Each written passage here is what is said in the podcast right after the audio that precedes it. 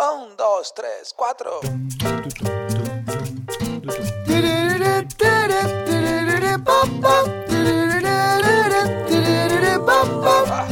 Neurona financiera, financiera, financiera, financiera.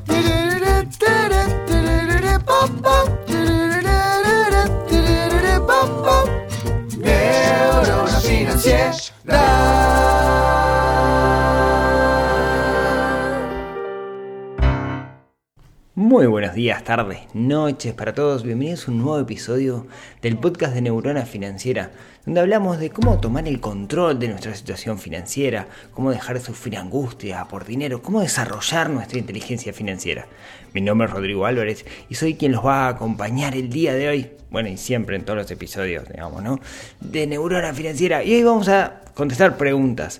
Tengo un montón de preguntas atrasadas y estuve seleccionando algunas, algunas preguntas que me parece que son sumamente relevantes y cuando relevantes me parece que pueden eh, ayudarnos a todos, no solamente a quien hizo la pregunta. Y la idea es trabajar sobre esas preguntas, como siempre, no desde la visión de una verdad absoluta, sino mi visión, que puede ser correcta o no puede ser correcta. Antes antes, como siempre, avisos parroquiales. Les quiero contar que en estos días espero, espero el episodio que viene, y, estoy haciendo esto adrede como para comprometerme con ustedes. Espero poder contarles alguna, alguna novedad, así que eh, si, si, quieren, si tienen ganas, les recomiendo que entren a neuronafinanciera.com, el sitio web que está renovado. Quiero, de paso, agradecer a Mauricio que me dio una mano increíble en la renovación del mismo y a Marcelo que también me está dando una mano también enorme. Y regístrense, ingresen a la comunidad para que les lleguen contenidos exclusivos y que por ahí voy a estar contando de estas cosas que, que estoy adelantando un poquito así a modo de expectativa. No quiero dar fecha porque realmente no sé cuándo, cuándo va a estar, pero la idea es que eh, contarles esta novedad pronto. Dicho esto, bueno, ahora sí, vamos a pasar a las preguntas, que es un poco lo, interesante. Tengo que poner silla, aceite a la silla porque hay un ruido ahí, no sé si ustedes lo escuchan, pero a mí me, me enloquece. Bueno, la primera pregunta es de Mercedes y dice así. Hola, te sigo, bla, bla, bla, bla, bla. Estoy intentando de invertir mis ahorros con el fin de construir una casa, pero no me ha sido fácil, por lo que te pregunto, ¿cómo hago para conseguir un corredor de bolsa? Eh, Mercedes, ex excelente la, pregunta que estás haciendo, es una pregunta que muchas personas tienen. Acá aclarar algo. Eh, eh, abrevio un poquito la, pregunta como para, para, no embolarla y hacerlo un poco más dinámico. No quiere decir que la pregunta sea embole, pero muchas veces tiene un contexto grande que no hace a la pregunta en sí. Supongamos que yo quiero conseguir un corredor de bolsa. Si quiero conseguir un corredor de bolsa, lo que pasa es que quiero invertir, ¿no? Y ahí tenemos que tener en cuenta algunas cosas.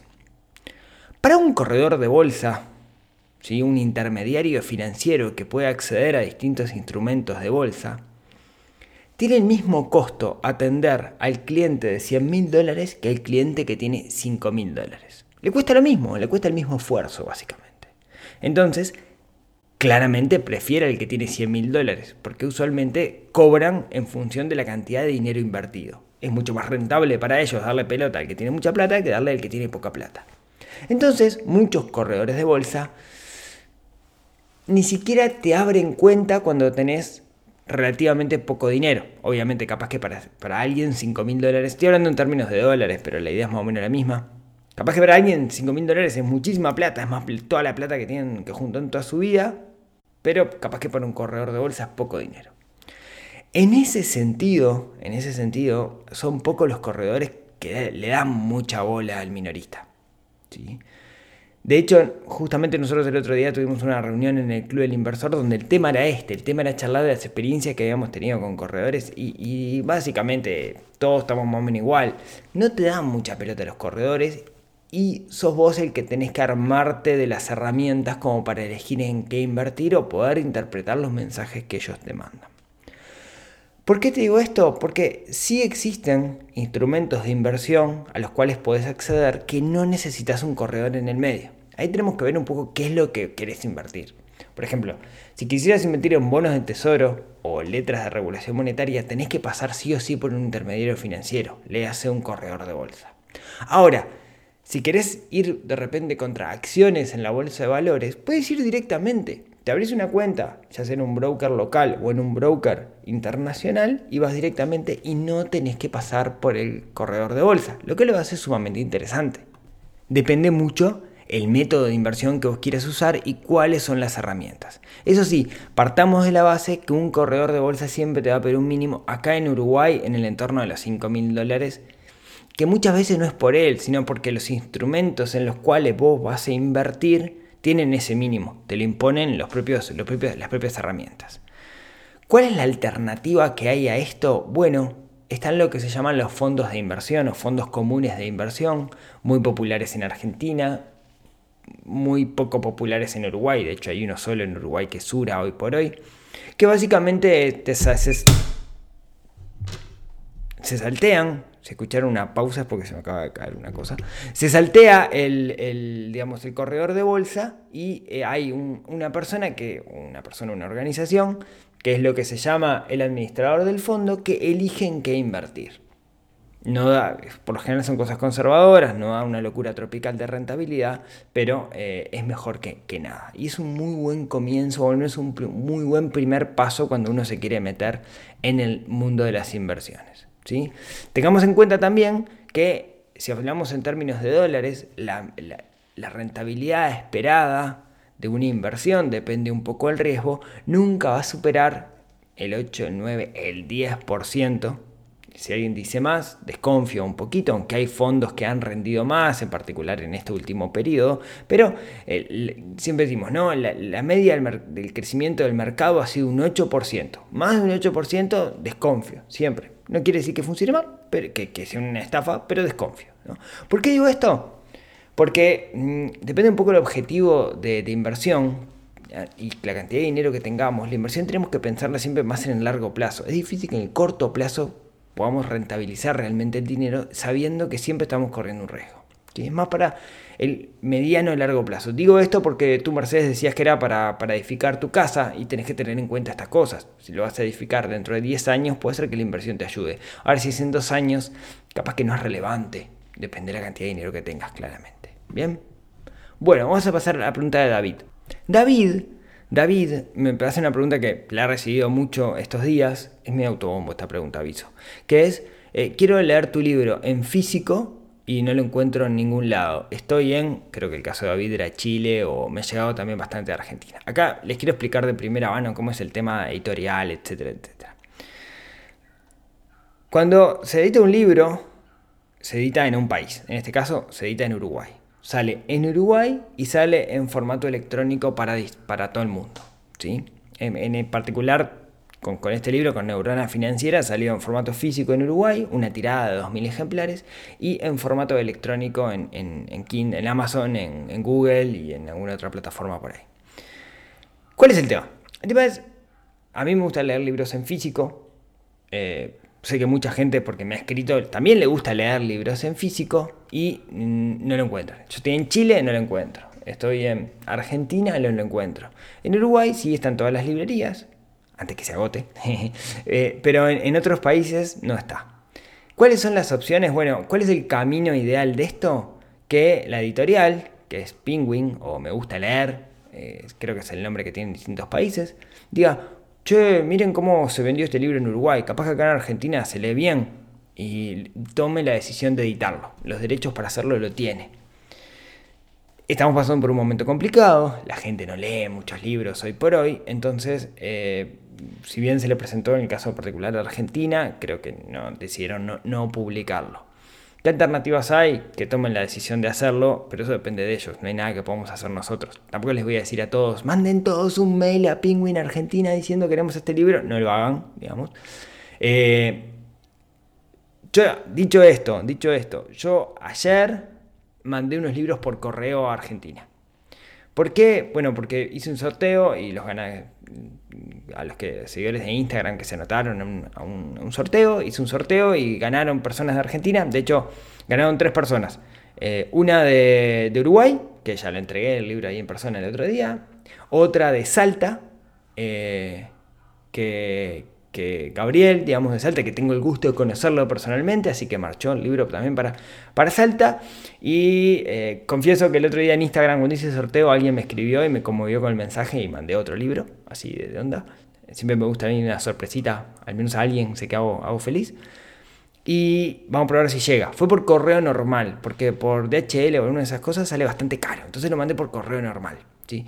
Si llega el libro, si llega en 15 días, digamos, si llega, yo les cuento y, yo les hago la bauchada, digamos, ¿no? O sea, este, eh, yo no me cuesta nada a mí ir una vez por semana al correo y mandar libros. Sí, obviamente tenemos que coordinar salir de pago, que me puedan pagar o algo. Tampoco voy a andar regalando libros, porque no tengo tampoco, yo tengo que comprar. Así que bueno, eh, les, cuento, les cuento si llegan estos libros en 15 días y hacemos algo por, por el estilo. ¿Sí? Así que bueno, eso la pregunta de David, pero sé que mucha gente me, preguntó eso, tenía muchos, así que aprovecho. Disculpen, es medio autobombo esto, pero quería comentarlo. Vamos con la siguiente pregunta que es de César. César está en Guatemala, eh, me escucha hace dos años, tiene 20 años y en su corta edad eh, se considera un máster de las finanzas, que ha podido ahorrar un buen capital y se compró su primer auto, su primer carro. Eh, me gustaría que pudieras hacer un episodio sobre el ahorro que debemos tener en base a mi edad y que puedas mencionar qué tipo de inversiones puedo realizar que me genere alta rentabilidad y poco riesgo. Bien, César, varias cosas. Primero, em, somos eternos aprendices. No te consideres nunca un máster de las finanzas. Yo no me considero un máster de las finanzas. ¿sí? Déjame contarte una historia. El otro día salí a patinar. A mí me gustaba patinar, tengo unos rollers, salí a patinar. Y, y, a veces recibo muchas consultas de muchas personas, ¿no? Y se me sube un poco la cabeza y me empiezo a sentir como un, marte, un máster de las finanzas. Y me senté en un momento en un banquito y saqué el celular del bolsillo. Y pasa una persona y me queda mirando, me queda mirando y me queda mirando. Y me ha pasado dos o tres veces, ¿no? Que me quedan mirando y vienen y me dicen, ah, vos sos Rodrigo el del podcast. Y justo como estos días salí bastante en televisión, pensé que, era el caso. Y se me acerca y me dice, hola, hola, se te acaban de caer 50 pesos de bolsillo cuando sacaste el celular. 50 pesos son un dólar. Y era verdad, se me había caído, ¿no? Y ahí fue como un baño de humildad diciendo, eh, yo a veces me siento el máster y estoy perdiendo plata qué tarado que soy, ¿no? Entonces nunca te sientas el máster, siempre, siempre podemos aprender más.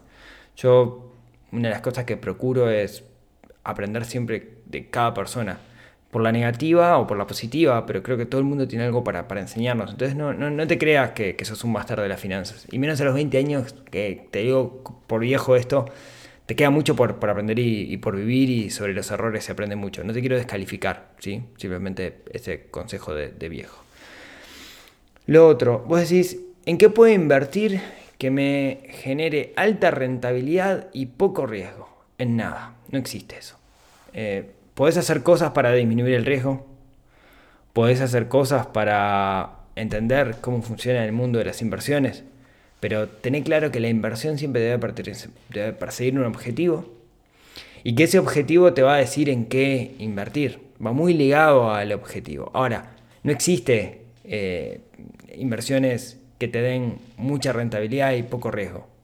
Eh, digamos, si te venden eso, está haciendo plata el que te lo está vendiendo, pero en realidad no existe. Fíjate, si existiera, todo el mundo haría mucha plata y correría poco riesgo, y eso no existe. No existe en esto, no hay gallina en los huevos de oro, no hay fórmulas mágicas.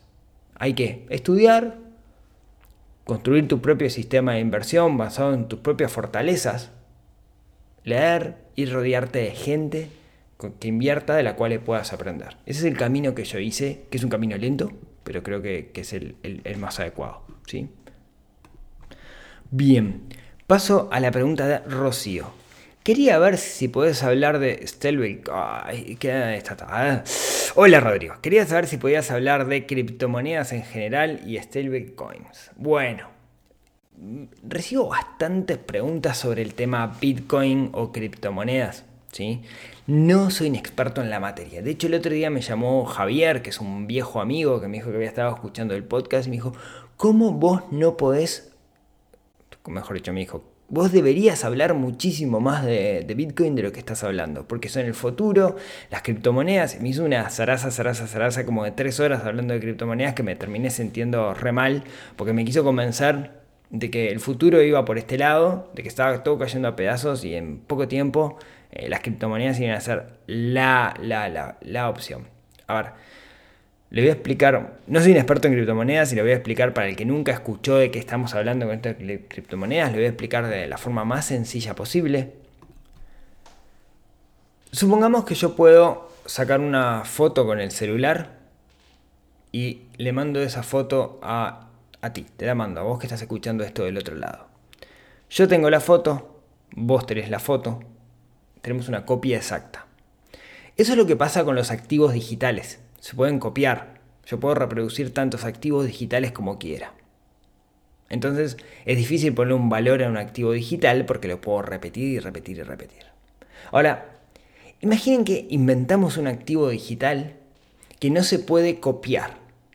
Que yo tengo la foto en mi teléfono y cuando te mando la foto a vos, en realidad lo que estás recibiendo del otro lado al recibirlo, yo dejo de tenerlo pasa por una especie de canal intermedio, desaparece de mi teléfono y pasa al tuyo.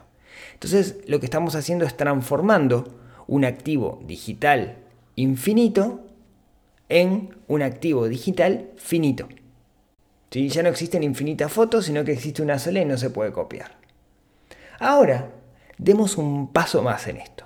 Ahora imaginemos no solamente que tengo este activo digital que no se puede copiar, sino imaginemos que la cantidad de activos digitales que existen en el mundo está limitada y no van a existir más.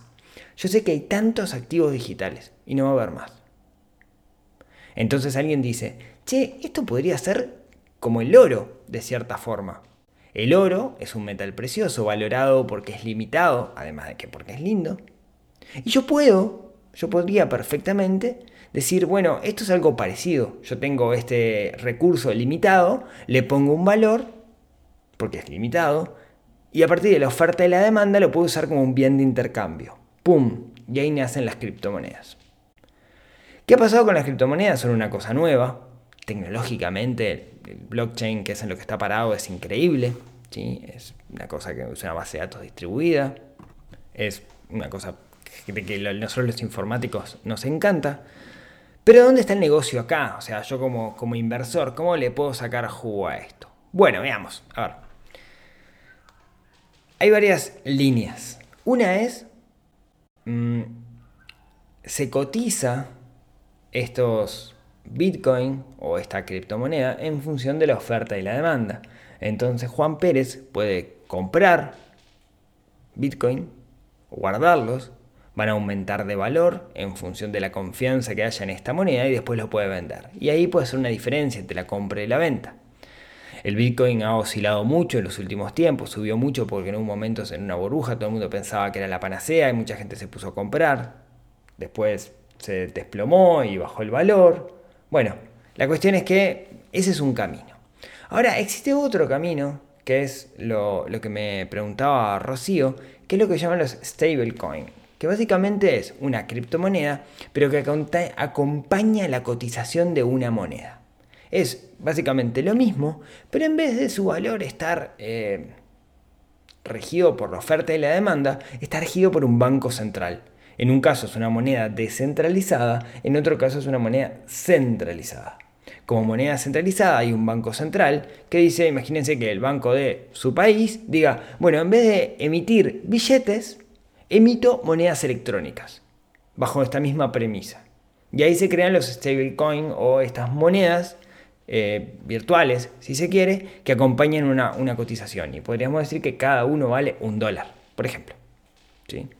Bueno, eso es un poco a, modo resumen lo que es un Bitcoin y lo que, perdón, lo que es una criptomoneda, en particular las criptomonedas que son em, eh, centralizadas y las descentralizadas. Las centralizadas son las stable y las no centralizadas dependen de la oferta y la demanda. ¿Dónde está el negocio en esto? Bueno, en las stable es muy fácil mover dinero de un lugar a otro siempre y cuando tenga un agente que me cambie monedas por moneda real, lo puedo hacer. Y en las eh, descentralizadas, como es el Bitcoin, por ejemplo, eh, lo mismo, no solamente es muy fácil moverlos, pero también hay una variación dependiendo de la oferta y la demanda. Y ahí es donde uno puede hacer la, diferencia. Eh, espero no haberla volado con, con la explicación. Vamos ahora con la pregunta de Roberto. Roberto dice, buen día, escuché el podcast con Sebastián da Silva. Un gran abrazo a mi amigo Seba de Tertulia Podcast. Si les gusta la historia, tienen que escuchar Tertulia Podcast porque es el mejor podcast de historia de habla hispana, donde no solo van a aprender historia, sino que van a divertirse muchísimo escuchándolo y se van a dar cuenta lo ignorantes en términos de historia que son. Al menos eso me pasa a mí, pero me encanta porque aprendo un montón y tanto Seba como Diego, que son quienes lo llevan adelante, son unos crack con C mayúscula. Dicho esto, eh, Rodrigo, buen día. Escuché el podcast con Sebastián da Silva sobre Ameritrade. Ah, otra cosa, ¿no? Seba además es eh, un tipo que sabe kilos del mundo de las inversiones. Se dedica a eso. Además de saber mucho de historia y de ser un crack con C mayúscula, sabe una torta de inversiones. Mm, bla, bla, bla, bla. Estoy en proceso de abrir una cuenta en Ameritrade pero quería saber si conoces a alguien que use actualmente Ameritrade para ver qué tal la experiencia y facilidad de fondear la cuenta y ese tipo de temas. Además me preocupa que ahora que Schwab compró Ameritrade, entonces no sé si las condiciones cambiarán, por lo que estoy 100% convencido de abrir la cuenta. Bueno, a ver, te cuento. Sí conozco muchísima gente, en particular en el Club del Inversor hay unos cuantos que, que tienen cuenta abierta en Ameritrade, o sea, los que invierten en bolsa fuerte tienen la cuenta abierta en un broker en Estados Unidos y Ameritrade es el más sencillo de hacer. Para, mm, para aquellos que, no saben de qué, estoy hablando en este podcast, en este episodio, que no me acuerdo del número, eh, lo que hablábamos era de que Ameritrade había permitido, eh, mejor dicho, habilitaba el, trade con valor cero. Eso quiere decir que eh, uno puede comprar y vender acciones, ETF y esas cosas sin pagar por el trade. Lo que uno tiene que hacer es fondear la cuenta, o sea, tiene que abrir una cuenta en un broker en Estados Unidos, Ameritrade, y mover la plata a ese broker. Para mover la plata a ese broker, mm, yo lo que tengo que hacer es una transferencia internacional que la puedo hacer directamente desde el banco en el cual yo opero. ¿sí? Online, etcétera, y tiene un costo. Tenemos que medir simplemente si ese costo dependiendo un poco del tipo de inversor que soy, si el costo de mover el dinero desde el país en el que estoy hacia Estados Unidos no es más de lo que pagaría un trade con, con, un broker local. ¿sí? Pero a tu pregunta, conozco un montón de gente y no creo que cambien esto del, valor del trade, porque me parece que eh, ellos descubrieron que la plata la hacen por otro lado, ¿no? La plata no la hacen exactamente por eso. Y se me hizo largo esto, así que voy a contestar la última pregunta del día de hoy. Me quedan unas cuantas en el tintero, pero prometo volver a esto el mes que viene. Y esta pregunta es eh, de, de, no sé cómo se llama, no anoté el nombre. Mal yo, mal yo, no sé el nombre, pero dice, ¿qué opinión te merece la empresa Hipotecalo? Trabajo con préstamos eh, a través de fideicomisos en garantía. Sí, a ver, Hipotecalo. Hipotecalo es un emprendimiento eh, que nace en sinergia. Ese tac que escuchan es que se me cae una cosa acá que se llama Pop Filter, que aunque ustedes no lo crean, lo uso, pero tiene algo mal y se me está cayendo. Bueno, sepan disculpar esto.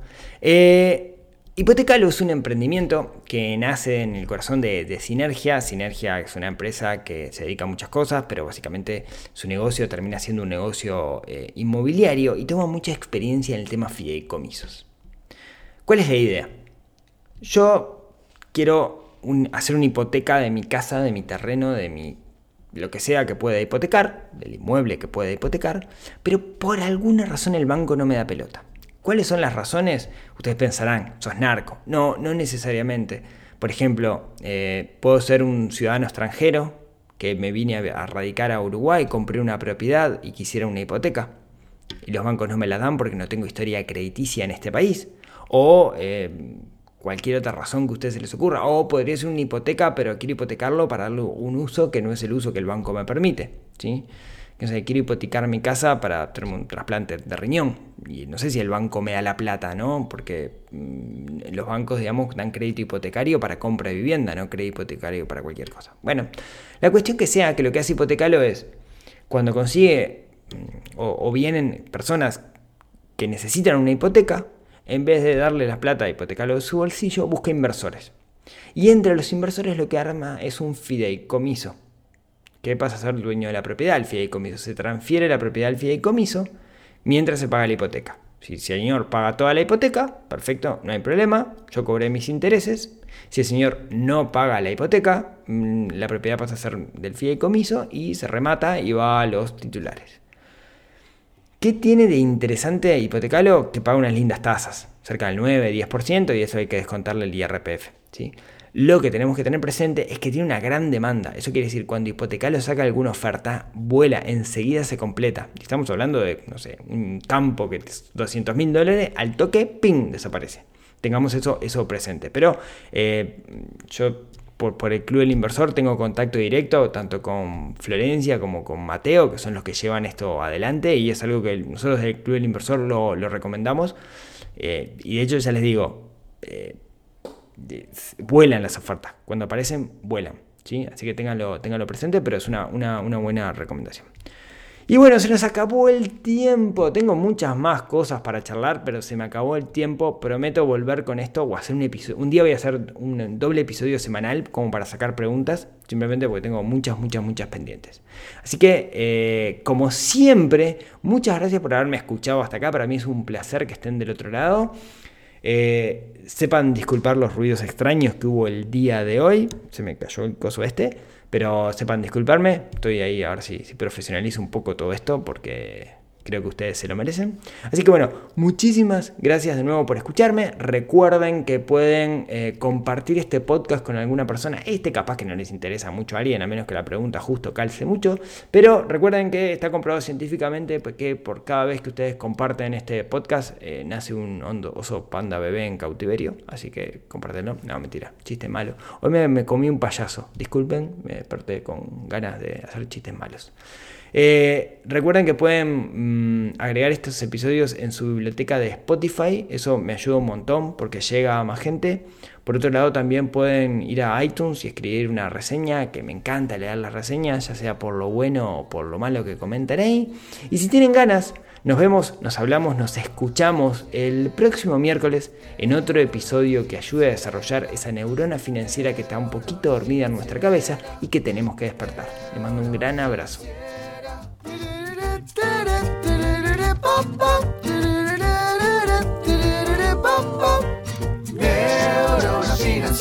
da.